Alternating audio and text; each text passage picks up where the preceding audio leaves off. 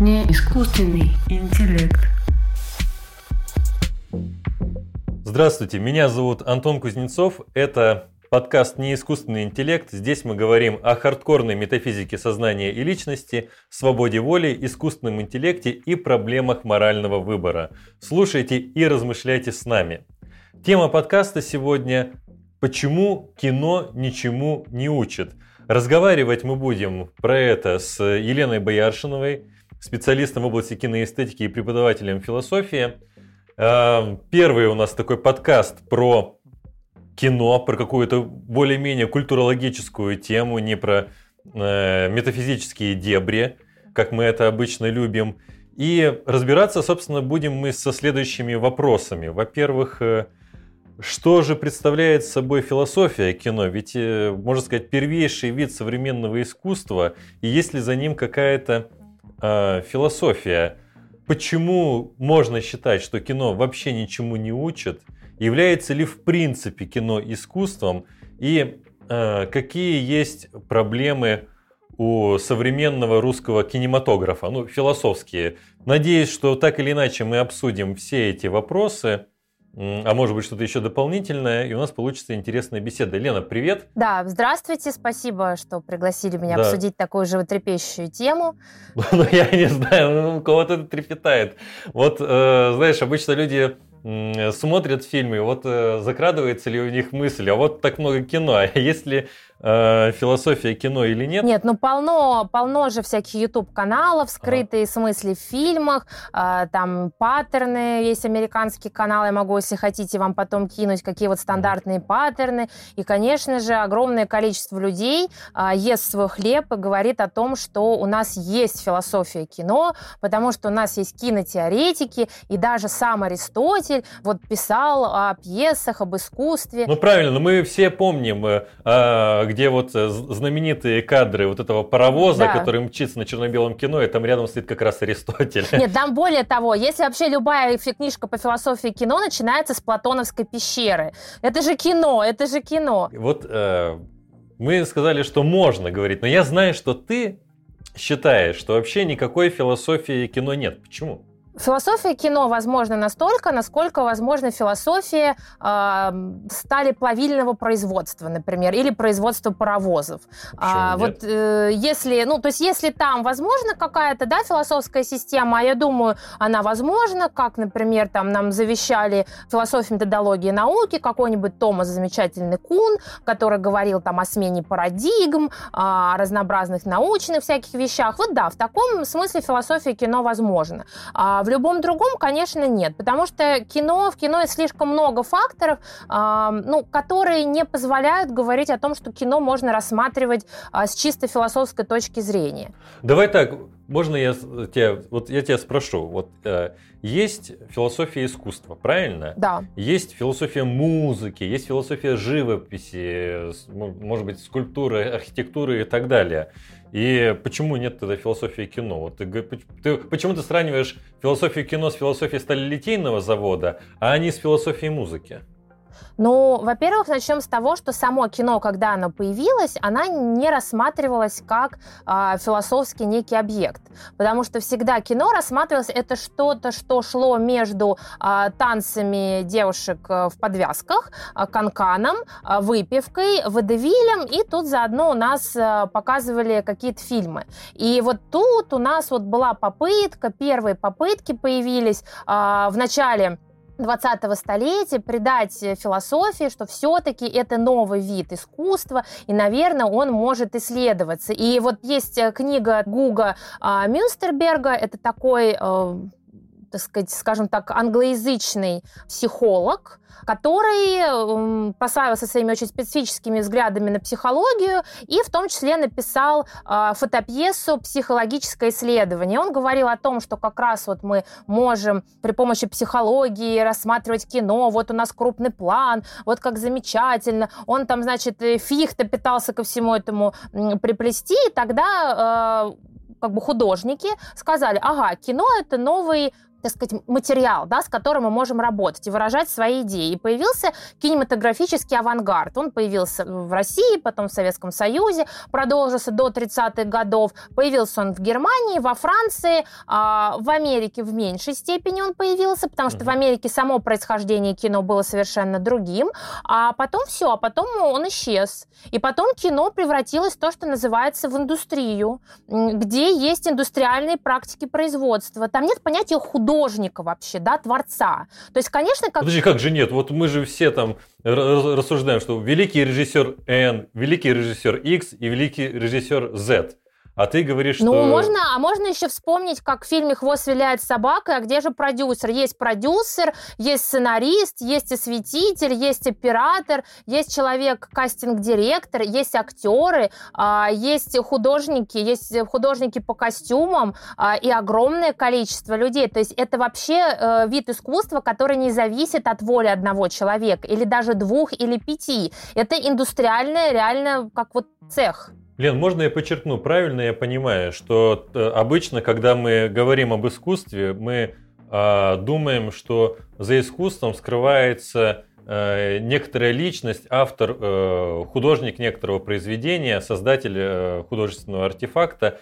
А здесь получается, что у нас вроде бы есть представление о режиссере, но когда мы начинаем внимательно смотреть э, на феномен кино, мы обнаруживаем, что фигура режиссера не соответствует той фигуре, которую занимает автор художественном произведении ну, или да, в живописи? потому что масса людей, э, масса из фильмов, э, снятых, например, с середины картины, э, режиссера уволили, наняли другого, и, знаете, ничего особо сильно не изменилось. А, продюсер перемонтировал ленту полностью. Например, у нас есть яркий пример Питер ФМ, который стал культовым, потому что продюсер сказал, а мы сейчас совершенно другой сюжет сделаем, по-другому переделаем, и вот у нас а, такой вот все, все будет работать. И здесь есть просто такое понятие очень хорошее. А, это у нас вели его Теодор Адорно, один из э, людей, который вел. А, и они говорили о так называемых культурных индустриях. То есть это вообще Первое такое понятие, оно появляется в начале 20-го столетия, когда появляется Хосе Артега и Гассет, который рассказывает про восстание масс, о угу. том, что культура гибнет, там все плохо, под натиском человека. Потом приходит э, веселый, замечательный Ролан Барт и говорит о том, что, знаете, смерть автора, все прекрасно, ребята, есть нет автора, есть скриптора, и мы тоже можем пробежать и сказать, ага, режиссер, это ни в коем случае не автор, вот это скриптор, который собирает вот эти все какие-то до него а, бывшие угу. идеи, идеи, и вот э, в фильмах их э, показывает. На самом деле нет. На самом деле нет никакого режиссера, нет никакого скриптора. Есть огромная индустрия. Угу. Это вот Адорно и э, Хархаймер, они говорили. То есть, по большому счету, они говорят о том, что вот, на что показывает кино. Оно должно показывать жизнь. Потому что чем приближеннее как бы кинематограф к реальности, тем он больше пользуется спросом у зрителей. Но с другой стороны, Получается, что кино, любое кино, оно насквозь идеологизировано. Вообще у нас вот по поводу идеологии кинематографа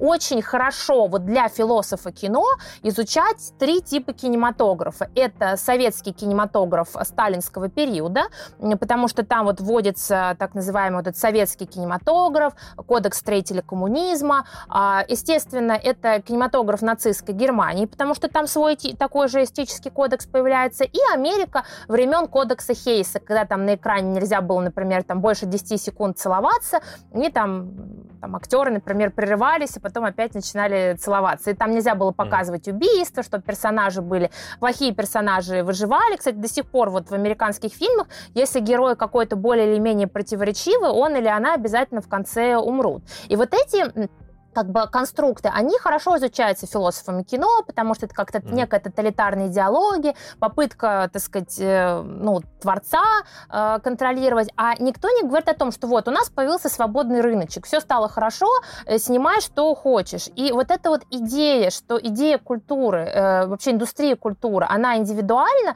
э, это совершеннейший фантом, потому что для индустрии культуры самое страшное, что может с вами случиться, это вы э, станете аутсайдером в этой индустрии. Понимаете, в современных реалиях, ну, вы не можете снять фильм, который прокатится в кинотеатрах, ну, не знаю, который бы прославлял идеи нацизма Ну или хорошо, нацизм, понятное дело, это уголовное преступление, но хорошо, был страшно гомофобным. То есть даже какой-нибудь там американский э, христианский Netflix, есть такое понятие, они не снимают такие фильмы, да, потому что по многим причинам.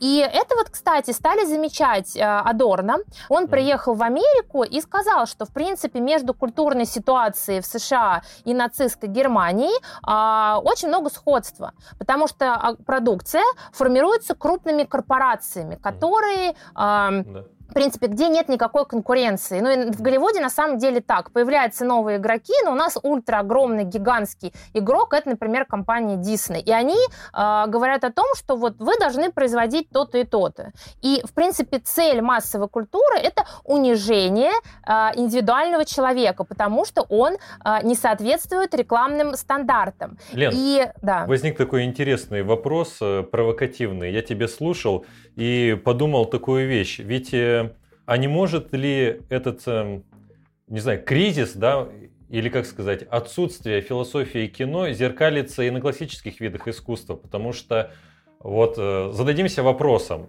как э, современный художник э, становится художником? И я слышал такую историю, что, ну, например, сначала едешь в Вену, там пытаешься выставиться, войти в тусовку, если ты в тусовке пробился, там все, все хорошо, получил более-менее какое-то признание, то едешь в Париж.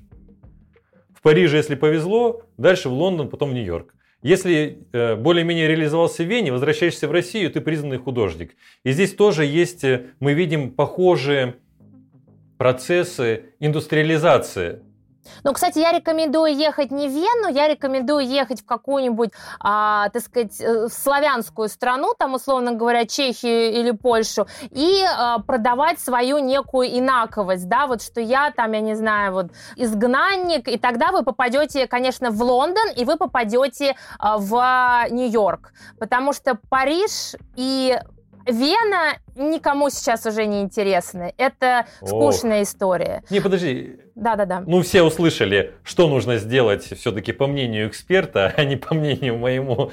И, но мы видим, что это индустриализация, разрушающая вот, понятие искусства. Да? Если есть индустриализация э, в кино, то мы просто, нам сложно относиться к кино как к какому-то особому виду искусства и э, предмету особых эстетических, философских дискуссий.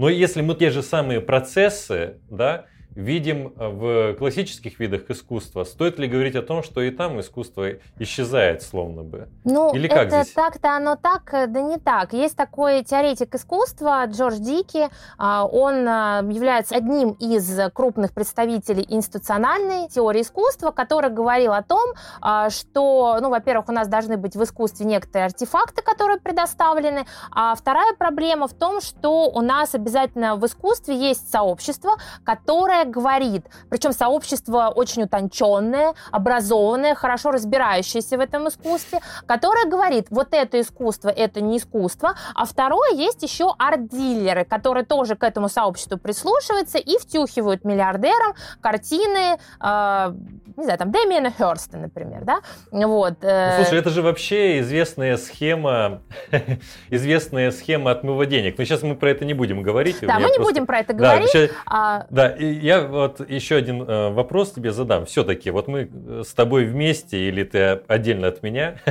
критикуешь э, понятие кино как искусство, но буквально год назад с небольшим я был на Венецианском биеннале, а это биеннале современного искусства, да? И там показывали какие-то картины, вот документальные в том числе и так далее. Вот разве это не контраргумент mm, Ну, это говоришь? называется видеоарт, наверное, там показывали, я ну, думаю. Да, да, да, да, это да. ближе это к художникам, да. Я условно видеоартом занимаюсь мало. Я немножко вот скажу по поводу институциональности. Понимаете, вот есть арт-критики. Сейчас мнение кинокритика ничего не значит вообще. Оно никак не реагирует там на судьбу фильма, хоть там критики его там закле... заклюют, а, запинают или наоборот вознесут, потому что а, был вот сейчас с американским прокатом на Netflix вышел французский фильм, называется «Милашки», про девочек, которые танцуют тверк. Они там из плохих районов. И кинокритики его так облизали, сказали, что какой хороший фильм, там «Woman women empowerment и что что-то. А когда народ посмотрел, а, в Ютубе разгорелись костры, с криками «это ж педофилия», так что давайте быстренько этот фильм закроем. Я не знаю, там Netflix пришлось извиняться, я как-то потеряла нить этой истории, но вот, пожалуйста, мнение кинокритиков вообще ни на что не повлияло. Ни на сборы фильма, ни на его отношения. А касательно вот, ну, видеоарта, э, ну, художники же сейчас современно не, не обязательно же там на холсте писать свои работы. Они могут видео, видеоарты писать. Что касается вообще документального кино, а здесь очень интересно. Здесь, мне кажется, вот как раз документальный документальном кино а, что-то можно близкое а, быть э, вот к философии какой-то, к философии восприятия, к цензуре. Я вспоминаю, к сожалению, не помню, есть такая трилогия фильмов американских документальная, посвященная э, убийству. Два мальчика, 15 э, лет, э, убили ребенка. Угу. А, и первый фильм показывает, э, снятое вот судебное дело. Конечно, эти мальчики изображаются ужасно, они отвратительны, они маргинальны. Дальше проходит несколько лет, и один из э, как бы детей вот этих уже, ну, уже юноши подает на апелляцию. А, и тоже вот приходит режиссер и снимает, ему говорят, вот признайте свою вину, тогда мы вас отпустим. В Америке есть такая юридическая ситуация, а другой говорит, нет, я вину признавать не буду, потому что я не виноват. И тоже их как-то показывают, ну, что они какие-то такие неприятные, и одного отпускают, и вот это все как-то мерзко. А потом случается еще пять лет проходит, делают ДНК-анализ, и оказывается, что оба невиновны. И тот же автор их снимает, и оказывается, что как-то вроде они невиновны, но один признал свою вину, и он с государства ничего требовать не может. Поэтому, когда мы говорим о документальном кино, вот это очень интересно. Во-первых, документальное кино, оно играет, что это якобы фиксация жизни, на самом деле это полное вранье, это еще более искусственная а, такая парадигма, да, чем я понимаю, что сейчас, если услышит меня какая-нибудь Разбежкина госпожа, я очень ее уважаю. Великий, так сказать, русский... Мы все уважаем всех, мы режисс... никому плохо Нет, не просто она вот на самом деле великий а, русский документалист, но проблема в том, что, ну, то есть, что главное в кино? Это монтаж. Это совершенно искусственная вещь, и вы создаете искусственно, совершенно искусственную реальность. Якобы она соответствует э, действительности. Лена, ну вот это же уже начинается философия, нет разве? Здесь вот э, соответствие между реальностью и кино, и что вот можно, знаешь, о такой...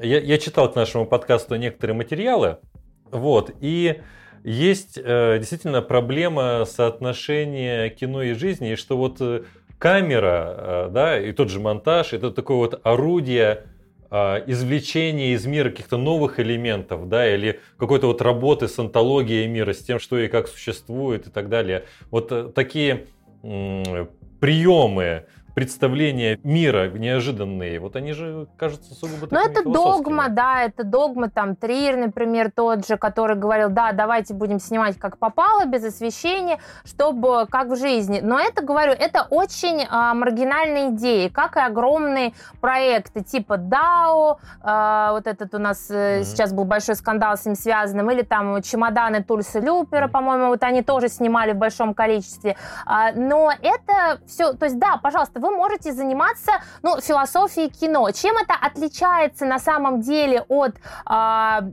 кинотеории? А, или от культурологии, или от социологии а, понять сложно. Вот, например, у нас великий теоретик, да, Рудольф Арнхейм, у него основное произведение фильм «As Art». Он говорит о том, что вообще упадок кино начался, когда в кино появился звук. Потому что вот у нас появился звук, и визуальная история пропала. Опять же, всегда в фильме чем можно заниматься? Фильм и авторство. Потому что, да. конечно, в кино как такового авторства нет. Или, например, например, нарратив, да, повествование. Да. Пожалуйста, тоже можно заниматься философией да, нарратива. Лена, ну, это действительно интересная тема, что по мнению некоторых авторов, философия кино погибает тогда, когда кино перестает быть немым.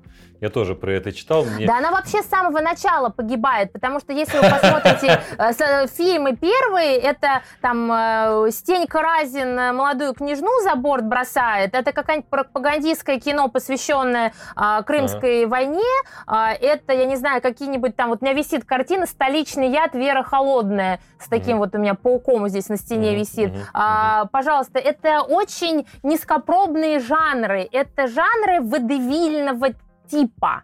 Да. И потом туда вот прибежали на недолгое время, пожалуйста, вот э, авангардисты поиграли. Есть же визуальная герменевтика в кино. Вот это, кстати, true. Это настоящая история, где вы анализируете визуальную составляющую фильма. Ну, а что это значит? Распакуй для наших э, слушателей и для меня. Что такое визуальная герменевтика? Вот парой фраз. Парой фраз. А, берем учимся на художника, слушаем про картины, про устройство значит, кадра. А, и второе, читаем а, Лакана и что-нибудь про психоанализ. О, и дальше при помощи этого анализируем, что вот знаете, вот это вот длинный, и фильм должен быть какой поэтичный, что вот эта вот длинная палка в фильме Тарковского, она символизирует богооставленность, ну вот того-то и того-то. Это, конечно, интересно, потому что, ну, вообще психоанализ, он во многом э, помогает философии кино, и поэтому вот у нас э, все хорошо, да. Но на самом деле вот э, визуально анализируем, вот э, как у нас камера пошла, какие чувства она вызывает, какой свет при этом, что можем разложить цвета, которые есть в кадре, да, вот на э, цветовую палитру разобрать, по Кандинскому их проанализировать. Но все-таки Но... смотри, да, я, я согласен, согласен. Ну и ты теперь начинаешь э, склонять наших слушателей к тому, что все-таки есть какая-то философия кино, а я э, теперь хочу склонять э, к исходному тезису, что э, все-таки никакой философии кино нет, и я, э, готовясь, опять же, к нашему подкасту, заметил, что э, многие теоретики фильмов, вообще, то есть не многие, а большинство, вот мы возьмем философию физики, кто основные представители философии физики? Это не физики, это профессиональные философы. Но, конечно, там есть и люди с э, физическим образованием, и степенями и так далее. Если мы возьмем область философии кино, вот я на, на скидку посмотрел несколько статей, конечно, не так я готов, как ты, то там кто философы кино? Это психологи, э, психологи да, какое-то количество, потом культурологи и даже Э, если мы посмотрим на устройство Академии, традиционные, то вот исследование фильмов и теория фильмов – это отдельная дисциплина.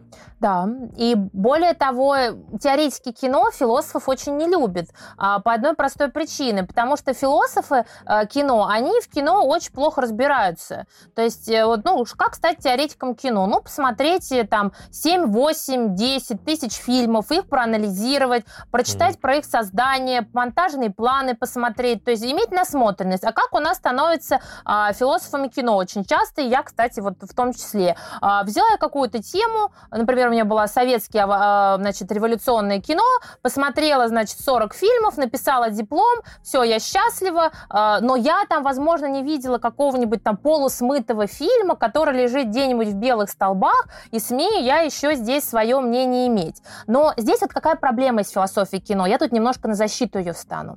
Она, вот сама проблема, она немножко поформировалась вот в 20-е 30-е годы, то есть психологами и режиссерами, потому что если вы хотите заниматься э, философией кино, вам надо читать Эйзенштейна, там, не знаю, Пудовкина, Кулешова, которые были создателями всего этой идеи.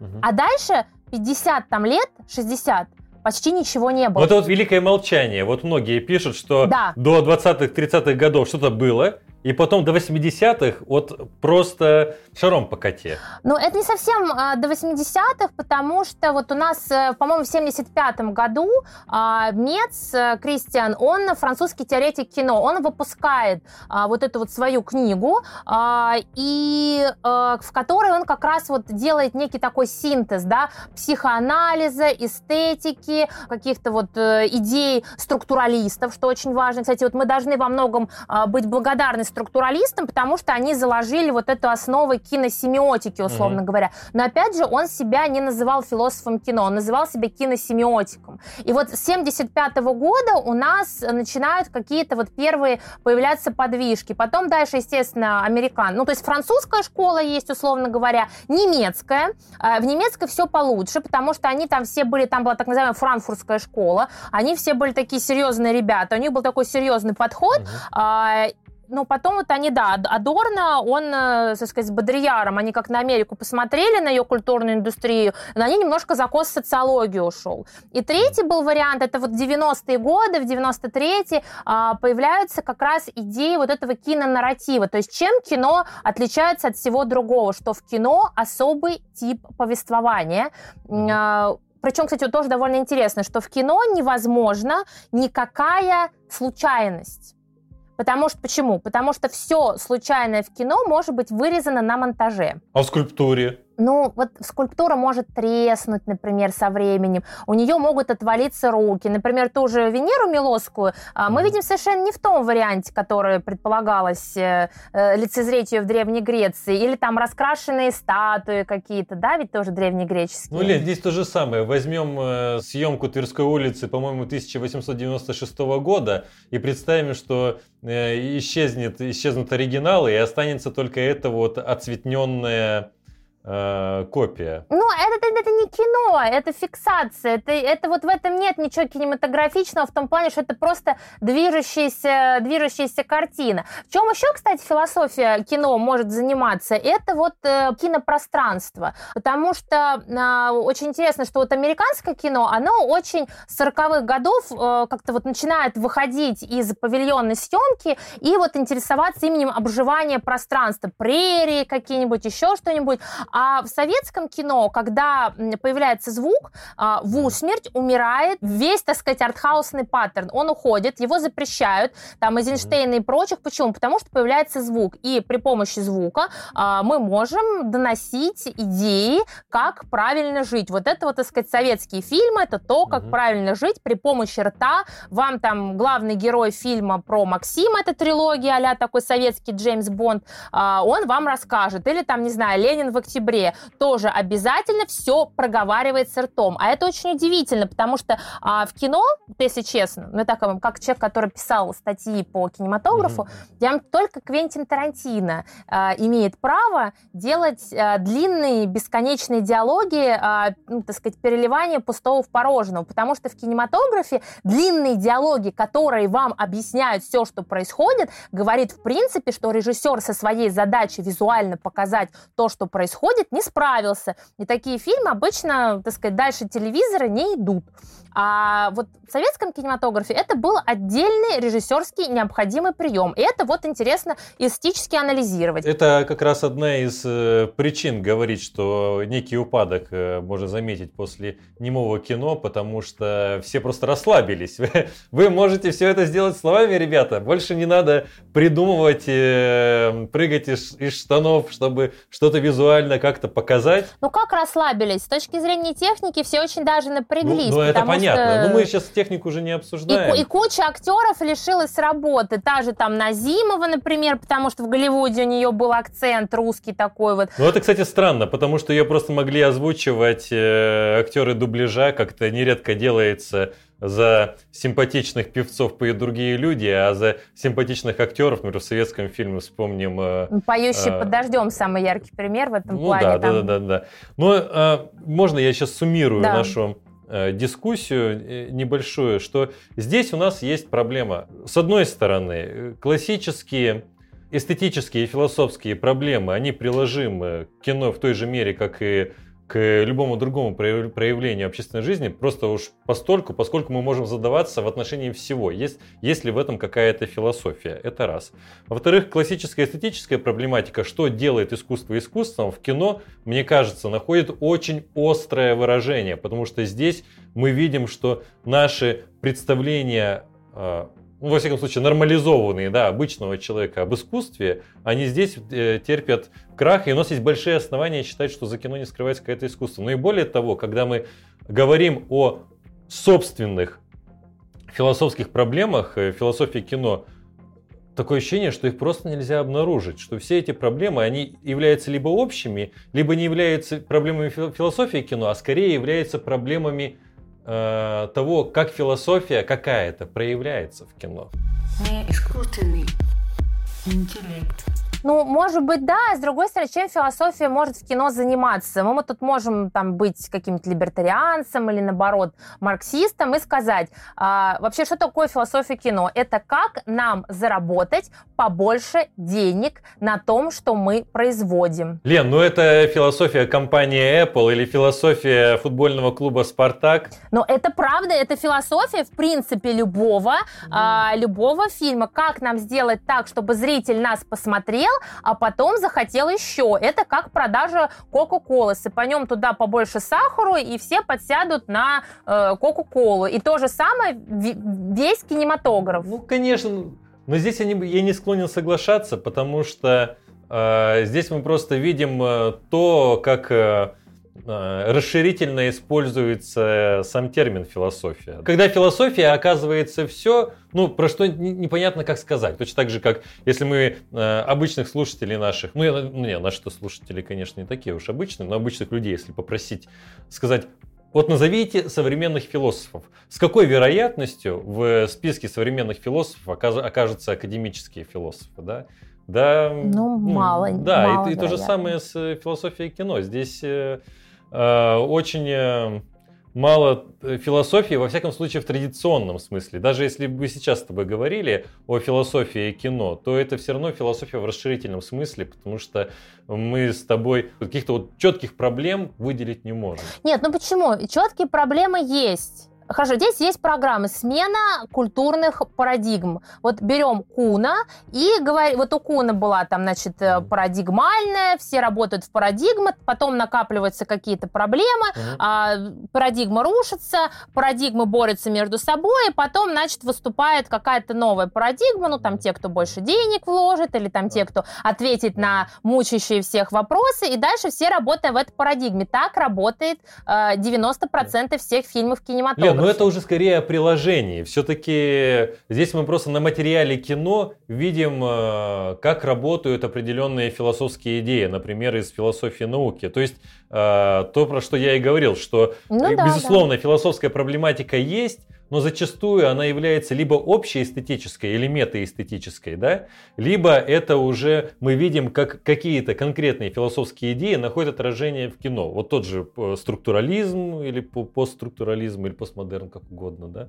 И, э, ну, я, я Поверьте, друзья, я, Кстати, я, я, не отождествляю, я не отождествляю. Структурализм, что прикольно, он очень сильно повлиял на производство кино, потому что вот у нас все помнят э, зрители батл Оксимирона против Гнойного, где, значит, в третьей части Оксимирон пересказывает книжку, вот это путешествие героя, Ох, если все помнят, у нас... вот что у нас за Ну, все помнят, все помнят. А, которые, значит, все кинулись читать наши люди, которые хотят писать сценарий. А весь Голливуд, чтобы вы знали, они читают пропа. Вот про волшебную волшебную сказку, потому что там как раз вот все написано, все классические ну, нарративы, как они куда ведут, а, так сказать, ну, путешествие героя это так уже для тех, кого кто попроще, кто, так сказать, умом слаб, пропа не осилит, потому что, кстати, у пропа была ведь очень активная полемика с французскими структуралистами там и так далее, и поэтому его очень хорошо знают, а, вот именно в той среде, которая занимается кинематографом. Да, понятно. И вот, вот да, пожалуйста. А, друзья, многое вы уже услышали, наверняка с чем-то не согласны.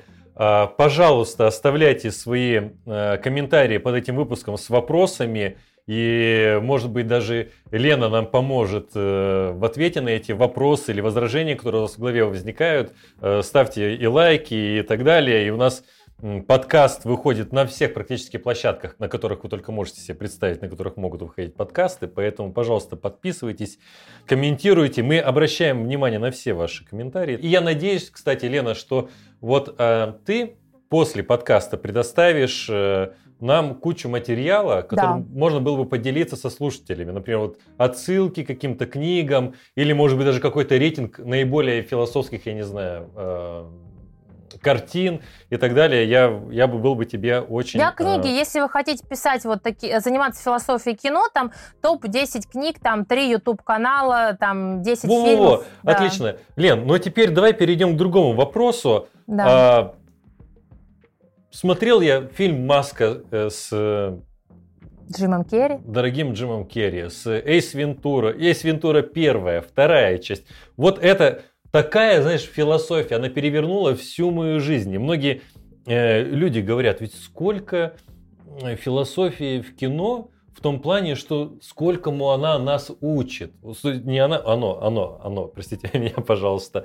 Сколькому Э, кино нас может научить и богатейшие идеи, цены и так далее. Но ты занимаешь другую позицию, что... Да кино, кино ничему, ничему не, не, не... Ну, во-первых, кстати, если тебя чему-то научила Маска Джимом Керри и Эйс Вентура, это так. хорошо. Гораздо хуже, если бы тебя чему-то научил фильм, я не знаю, там, «Облачный атлас», а, или, или там, или там, о боже, «Интерстеллар» ужасный. И, ну, кстати, не знаю, вот э, довод он переплюнул по ужасности Интерстеллар или нет? Я как-то все Господи. Вот наконец-то не... я слушаю человека, кто считает точно так же, как и я. Я не люблю Интерстеллар. Ну, и это очень, это, так сказать, очень плохой фильм, на самом деле, э, с как раз там это, с проговариванием ртом проблема. У Нолана, кстати, есть э, и нормальное вот это вот такое вполне себе поэтическое кино, типа Дюнкерка, или, кстати, вот начало визуально отличный был, можно без звука его смотреть, в принципе, очень эстетично. Да, отлично. Ну, давай вернемся к исходному да, вопросу. учат ли чему-то кино? Да. А, ну, это хороший вопрос. То есть, если у вас условно есть а, артхаусный какой-то режиссер и или у вас есть у продюсера или у человека, который дает вам деньги, например, государство, потому что в Америке, чтобы вы знали, государство тоже дает деньги на производство фильмов, но таким немножко опосредованным образом. Например, вот э, всем известный фильм такой называется «Топ Ган» с Томом Крузом. Что он сделал? Он вернул репутацию американской армии. Потому что после Вьетнама ходить в военной форме в США, на вас там все показывали пальцем, плевали, а тут вот так сказать, Топ-Ган, он сказал, что вот какие у нас хорошие, там, замечательные летчики, снова романтизировал эту профессию. И, например, часто военные говорят, окей, мы вам дадим авианосец, мы вам дадим танки, но, пожалуйста, внесите у нас, пожалуйста, фильм а, хорошего персонажа военного, или пусть у вас военный не сходит с ума. А вы не хотите этого делать? Ну, тогда пилите танки при помощи, там, не знаю, лобзика, мы вам танки не дадим, и на авианосец не позовем, рисуйте их там у себя в компьютере. И это, на самом деле, большая проблема. То есть, если мы говорим о каком-то очень маленьком проекте, очень дешевом проекте, да, где вот реально есть возможность, там автор, режиссер, продюсер что-то может при помощи своего фильма сказать, да, можно сказать, что кино чему-то учит. А в больших проектах кино а, анализируются большие социальные исследования, таргет audience, целевая аудитория находится и под ее вкусы а, пытается сделать фильм определенные. То есть, другими словами, вот все известные фильмы, а, как это проверить? Откроем мы с тобой кинопоиск или этот MB, MBD? А, IMDb. А, IMDb. Как еще раз? IMDb. IMDb. Ну вот в прошлый раз у меня было, были проблемы с произношением фамилии Пика дель... Пика Делла Мирандола тоже. Господи, видно, что все, кто более-менее занимается культурой, легко произносят эти фамилии, а кто не занимается, те, те как я. Так вот, э, что же я хотел сказать? Да, вот если мы откроем рейтинги, лучшие рейтинги за всю историю, ну там «Побег из Шоушенка» и так далее, и ты хочешь сказать, что все эти фильмы, которые находятся в топе, да, они вот так сделаны? Да, все.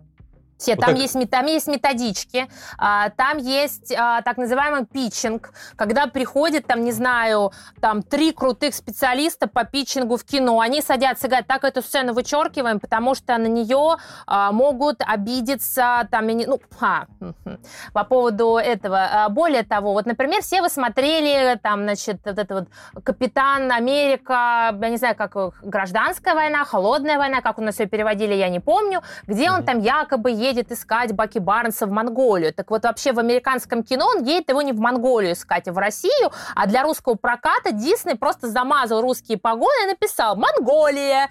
Типа, потому что, ну, чтобы вот э, у нас этот фильм не запретили в прокате. Почему, например, э, нету негативных персонажей китайцев в американском кино? Потому что китайский рынок закрытый, показывайте плохих китайцев, мы на свой рынок не пускаем. А Китай очень, так сказать, перспективный. И поэтому у нас там злодеи кто там, допустим, русские, русские, ну и какие-то там абстракт... А, и немцы. Немцев можно, потому что как бы немцы, они еще за Вторую мировую не до конца изменились и, и не стесняются, в принципе, они со своим акцентом там вот и играют. Любой фильм вот крупный фильм, любой, который стоит, там, не знаю, от 5 миллионов долларов, он, а, какую целевую аудиторию вы пишете, кто ваш зритель, кто вас будет смотреть. Домохозяйка с детьми, значит, хорошо, наверное, фильм будет показываться по телевизору, значит, там надо, чтобы была реклама стирального порошка, значит, такую-то тему там не поднимаем.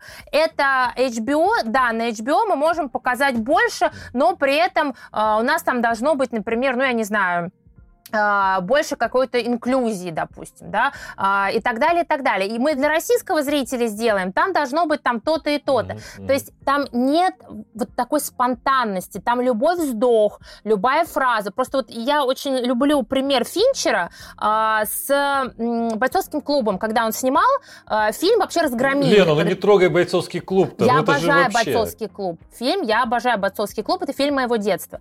А, значит, когда снимал Финчер этот фильм, там была фраза, когда Марла приходит к герою, говорит, я хочу от тебя аборт.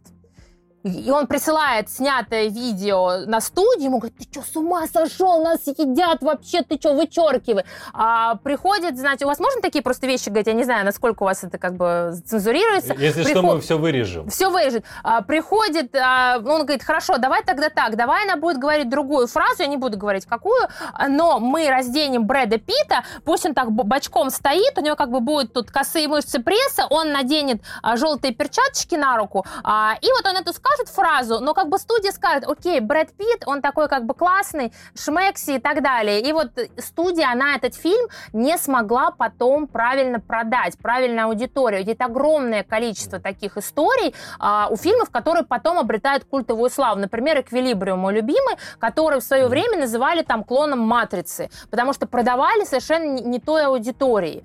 И вот это, так сказать, э, это была вот эта колоссальная да, проблема. Я, я понял, что э, здесь дело в том, как кино э, современное делается для большого потребления, и оно делается совершенно, ну, если не цинично, да, но с э, большим-большим расчетом на каждый шаг, на каждый вздох и так далее.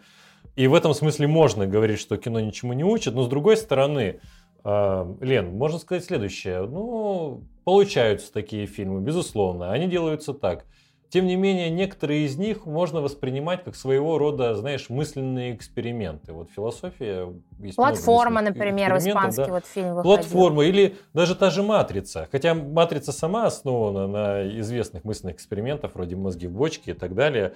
Но. Нет, ну матрицы, да, матрицы, да. они, э, там и буддизм есть, там и Декарт, по-моему, и, в общем, про прочие да, да, другие конечно, идеи, да, Конечно, пожалуйста. и даже есть э, статьи нешуточные, ну, есть книги, да, такие, философия того, философия всего, не знаю, философия Гарри Поттера, философия матрицы, но действительно есть статьи, посвященные метафизике матрицы. Есть э, вот Дэвид Чалмерс, известный философ, написал статью, и э, многие философы, которые думают об аргументе симуляции, например, э, который мы обсуждали. Кстати, мы обсуждали аргумент симуляции в одном из выпусков нашего подкаста. Это аргумент про то, что с большой вероятностью мы живем в компьютерной симуляции. То, что мы не живем в компьютерной симуляции, такая вероятность этого стремится практически к нулю. Вот э, такой интереснейший аргумент. И э, современный кинематограф, он дает нам а, какие-то иллюстрации интересные, вроде «Матрицы» или тот же а, мир а, Дикого Запада, где, кстати, с, с неожиданной довольно стороны открывается тема искусственного интеллекта. Мне, я, мне кстати, посмотрела три серии, я читала спойлеры, естественно, да. Ну, там, понимаете, там, так сказать, работают ну, над созданиями этих фильмов очень высококультурные люди, которые, да, да, да, пожалуйста, тот же вот этот вот э, всеми любимый фильм-то как это, про Breaking Bad, да, э, сериал. Э, пожалуйста, там работают умные люди, которые начитаны, которые берут философскую проблематику и вносят э, ее, особенно этическую проблематику, очень часто mm-hmm. бывает, да, а, и вносят ее вот такой повествовательный контекст, чтобы зрителю было, так сказать, о чем подумать, чтобы это вызывало какие-то у него там интеллектуальные а, вещи, но это не значит, что этот фильм от этого становится, а, ну, так сказать, философским. Вот это, кстати, вот вопрос. Знаешь, Лен, э, это вопрос вот с какой стороны. Перед тем, как ты подключилась к записи, мы с нашим продюсером Сашей Ионовой рассуждали о теме авторства, и ты сама упомянула сегодня Ролана Барта, да, который говорил да. о смерти автора, и что... Я, правда, не согласен с Бартом, но история примерно такая. Э, друзья, хватит искать то, о чем думал автор.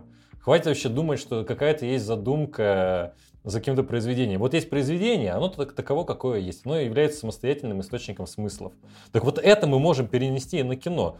Без разницы, как его делают. Вот вообще без разницы цинично, не цинично, с расчетом, без расчетов. Но если получается продукт, который провоцирует э, на размышления, в котором есть какие-то смыслы, в том числе ну, вот, провоцирует э, развитие этических дискуссий, так почему бы нет?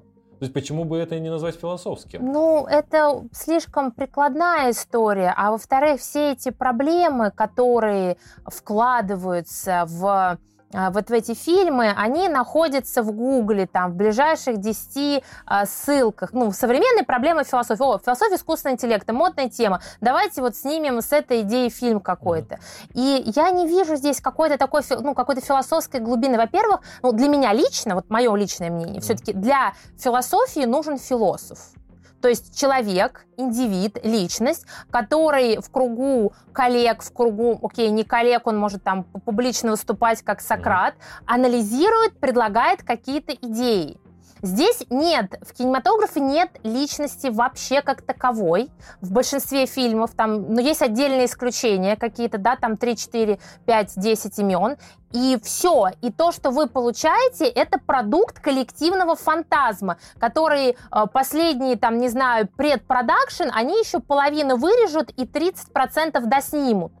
Здесь нет целостного повествования. Это целостное повествование, да, оно, вот так, понимаете, меня, я могу гулять по тропинкам, а, смотреть на, как Хайдегер завещал, смотреть на природу, и мне будет открываться бытие. Тогда давайте будем заниматься э, философией тропинок. Ну, Лен, тоже конечно. все варианты. Ну, ты сейчас такую интересную дефляционную стратегию применяешь, что все, что угодно может быть поводом для философствования. Я с тобой, конечно, вот, тогда конечно, да. с этим можно согласиться, но все-таки мы какие-то фильмы называем более философскими, а какие-то менее философскими, ну, по той причине, насколько э, тесно и прямо они соотносятся с философской проблематикой, это раз. Да, все-таки гуляние по лесу Тут э, гораздо более опосредованная связь иногда получается. Ну как перипатетики, И, иногда, ну, пожалуйста. Ну, ну, это немножко, ну, немножко другое. То есть это, это как бы деятельность, да, жизнь философа такова, что вам надо прогуливаться, ну я сейчас утрирую, конечно, прогуливаться и делать философию, но здесь э, нет прямой связи, собственно, между прогулкой и философией, а когда в произведении художественном, это литературное произведение, вот возьмем, пожалуйста, Достоевского. Мы же проходим Достоевского по какой-то причине в курсах э, русской философии, ну, просто потому что это философствующий, философствующий писатель, и его идеи, они э, спровоцировали некоторые философские дискуссии. По этой причине есть э, значимость философии. То же самое может быть с фильмами. Я понимаю, что я сейчас могу посмотреть на кружку на своем столе и сказать, о, о ничего себе, как так? И это часто со мной происходит. Но э, здесь вот прямо какую-то философскую проблематику кружка не заявляет, а тот же западный мир все-таки заявляет. Я тебе могу рассказать, кстати, э, к чему меня привели. Да, да, да. Западный мир, я об этом напишу статью обязательно, он показал мне, ну как показал, конечно, он там прямо об этом не говорит, но там так все устроено, что мне вдруг стало ясно, что тема сознания для искусственного интеллекта, она вообще фальшивая. И что, что нам в действительности важно для искусственного интеллекта понимать, это то, как мы решаем проблему свободы воли в отношении машин. Вот. Ну, погоди, еще пройдет пару лет, и ты станешь нашим, ты станешь метафизиком. Ты вернешься... А я и так метафизик, подожди. А, ну слава богу. Ну, а то, как а, ты а обычно ты аналитика сознания, вся вот эта так вот... Не, не, ой, Лена, а ты же, кстати, вот э, не права. Аналитические философы э, метафизики многие. Ну да, да, есть. Большая часть аналитических философов метафизики. Лен, интересное у нас обсуждение получается. Просто понимаешь, ты вот как бы судишь, ты вот как человека, ты видишь его Ну, как бы конечно. с внешней стороны и говоришь, да, вот давайте поговорим о кино, потому что вот внешне-то оно производит очень такое хорошее впечатление, а я как патологоанатом, я вижу его изнутри, показываю тебе вот эти все внутренности, говорю, какая, какая красивая, ты посмотри, что там у него внутри, какой кошмар, какой кошмар, там надо Мгм. давно лечить. Ну, это все уже упирается именно в твою критику кино как искусство и в противопоставление кино и индустрии. И это, мне кажется, отдельная интересная тема, насколько индустриализация искусства, она приводит к вырождению искусства как такового. И, наверное, мы будем делать подкаст, безусловно, про классические проблемы эстетики, и это будет одна Ну, из не то, что, проблем. а как бы кино, оно изначально было индустрией, просто Ну да. у нас был замечательный представитель в Советском Союзе Шумяцкий, который поехал э, с Нильсоном, такой был великий оператор, в Голливуд. А, Они написали книжку «Кинематография миллионов» и говорят, нам надо, чтобы у нас в Советском Союзе были хорошие фильмы, нам надо сделать точную копию в Голливуда, там где-нибудь на юге, в Сочи или в. Крыму. Но в 1937 году Шумяцкому ну, в общем, так его уничтожили, вот, и все, и на этом тема, э, те- тема перешла, то есть копируются а, индустриальные вещи, то есть вот у меня есть книжка «Нам уже не до смеха», это про Александрова, например, как Александров тоже съездил в Голливуд, и все наш великий, так сказать, эм, советский мюзикл – это точная копия американского мюзикла, наложенная на советские э, нереалии, потому что никакой Лен, пастух для не тех, мог кто в уехать. танке, назови название мюзикла-то. веселые ребята, Волга-Волга, вот эти все вещи, то есть Мгм. э, Александровские работы, они же страшно критиковались, э, когда они вышли а, эстетически, потому что они говорят, да что это не наша эстетика, э, какие песни, у нас э, не до песен, нам надо строить, а они понравились, в принципе, народу. Я понял. Лена, ну давай последний в- вопрос. Скажи, пожалуйста, а, уже такая, может быть, а, рекомендация, что ли, а, что философского есть в российском кинематографе? Тарковский. Ну, то есть вот, э, Ага. ну, как сказать, э, мое Ну, Тарковского личное- все знают. Вот давай что-нибудь такое. Мое бы личное мнение, Тарковского бы надо народу запретить смотреть, потому что кроме Тарковского у нас, ну потому что Тарко- не вы- у нас, если вы берете научные исследования, 90% всех исследований у нас будет про Тарковского. А, и у нас ничем не... Чем можно... Ну, Эйзенштейн, а, Кулешов, Козинцев, а, что еще у нас из раннего? Давженко. Вот, то есть все, что вот есть раннее, Ром ранний, да, а, то есть все, что есть раннего там до там, 34-35 года, там Аэроград, Земля, Мгм. все это надо смотреть, Мгм. потому что это формирует вот вашу визуальную авангардную насмотренность. Все, теперь точно последний вопрос. Много мы критиковали философию кино, что это нечто вот пустое и тому подобное по разным причинам. Теперь скажи в качестве завершения, а при каких условиях все-таки кино может стать искусством? И э, может появиться философия кино такая полноценная? Можешь ли ты представить, что такие условия вообще возможны? Ну, вообще, вот для меня это такой очень сложный вопрос. Я думаю, когда у нас э, в кинематографе произойдет некий синтез. К сожалению, кинематограф э, вынужден будет слиться с компьютерными играми.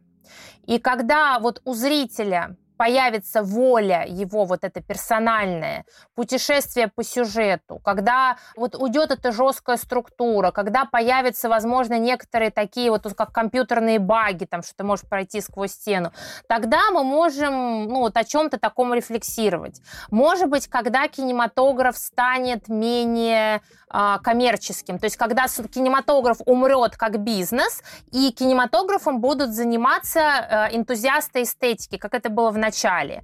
А, Либо вот сейчас, ну, опять же, разрабатывать, я уж так как, прежде- я же сама занимаюсь философией кино, когда вот у нас есть набор а, философов, набор исследователей, которые этим занимаются, но пока у нас весь кинематограф, к сожалению или к счастью, он жестко привязан к социологии и антропологии. Потому В общем, что, в общем так, да. А, когда компьютерные игры убьют э, киноиндустрию, тогда появится из Да. кино как искусство. Вот так. Все люди смотрят кино. Но часть философов считают, что философия кино – нет. Возможно кино – это даже не искусство, поскольку с момента своего появления, оно является индустрией. В нем нет ни автора, ни уникальной идеи. Оно является продуктом массового потребления, а не артефактом мысли и искусства. По этой же причине некоторые люди считают, что кино ничему не учит, так как его первая задача – соответствовать запросам массового потребителя. Но все это открытый вопрос, потому что есть примеры не массового, авторского кино, и даже можно утверждать, что кино является самостоятельным источником смыслов, независимо от того, как его делают. Возможно, когда компьютерные игры разрушат индустрию кино, начнется новая эра кино как искусства и философии. Лена, спасибо большое, что ты поучаствовала э, в разговоре. Было страшно интересно с тобой пообщаться. Спасибо. Друзья, э, оставляйте комментарии, находите нас э, на разных площадках, в том числе у нас есть вот Patreon. Лайкайте, делитесь. И мы надеемся, что этот выпуск вам понравился. До свидания. Спасибо. Не искусственный интеллект.